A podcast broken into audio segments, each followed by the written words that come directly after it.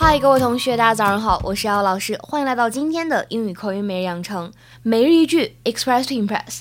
今天的话呢，教给大家这样一个表达，依旧来自于 Modern Family Season One Episode Nine。You know, I gotta say, for all his craziness, I love my clown. Uh, you know, I gotta say, for all his craziness, I love my clown. You know, I gotta say, for all his craziness, I love my clown. 什么意思呢？哎，我得说，尽管他疯疯癫癫的，但是呢，我还是爱我家的小丑。You know, I gotta say, for all his craziness, I love my clown。这句话呢，在朗读过程当中要注意一下。首先，它有三个逗号，要注意一下停顿。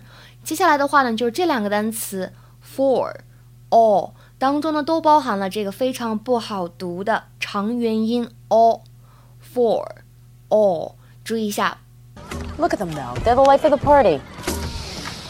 Uh, you know, I gotta say, for all his craziness, I love my clown. Me too.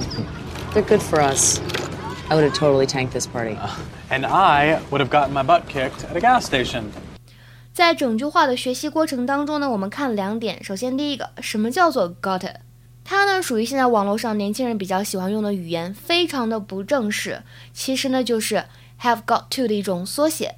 比如说，I gotta go now，哎，我现在得走了。或者呢，He's gotta be kidding，什么意思呢？他一定是在开玩笑吧？那讲一下第二点，for all 这样一个短语呢，在英语当中表示 despite，尽管，虽然。比如说，For all his wealth, he is still unhappy. For all his wealth, he is still unhappy. 他虽然很有钱，但是呢，还是不幸福。今天的话呢，给大家留一个不太难的翻译作业，请同学们呢尝试做一下，并留言在文章的末尾。For all her qualifications, she's still useless at the job.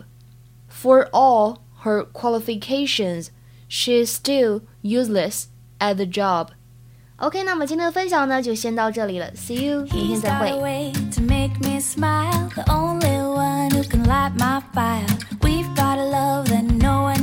deny.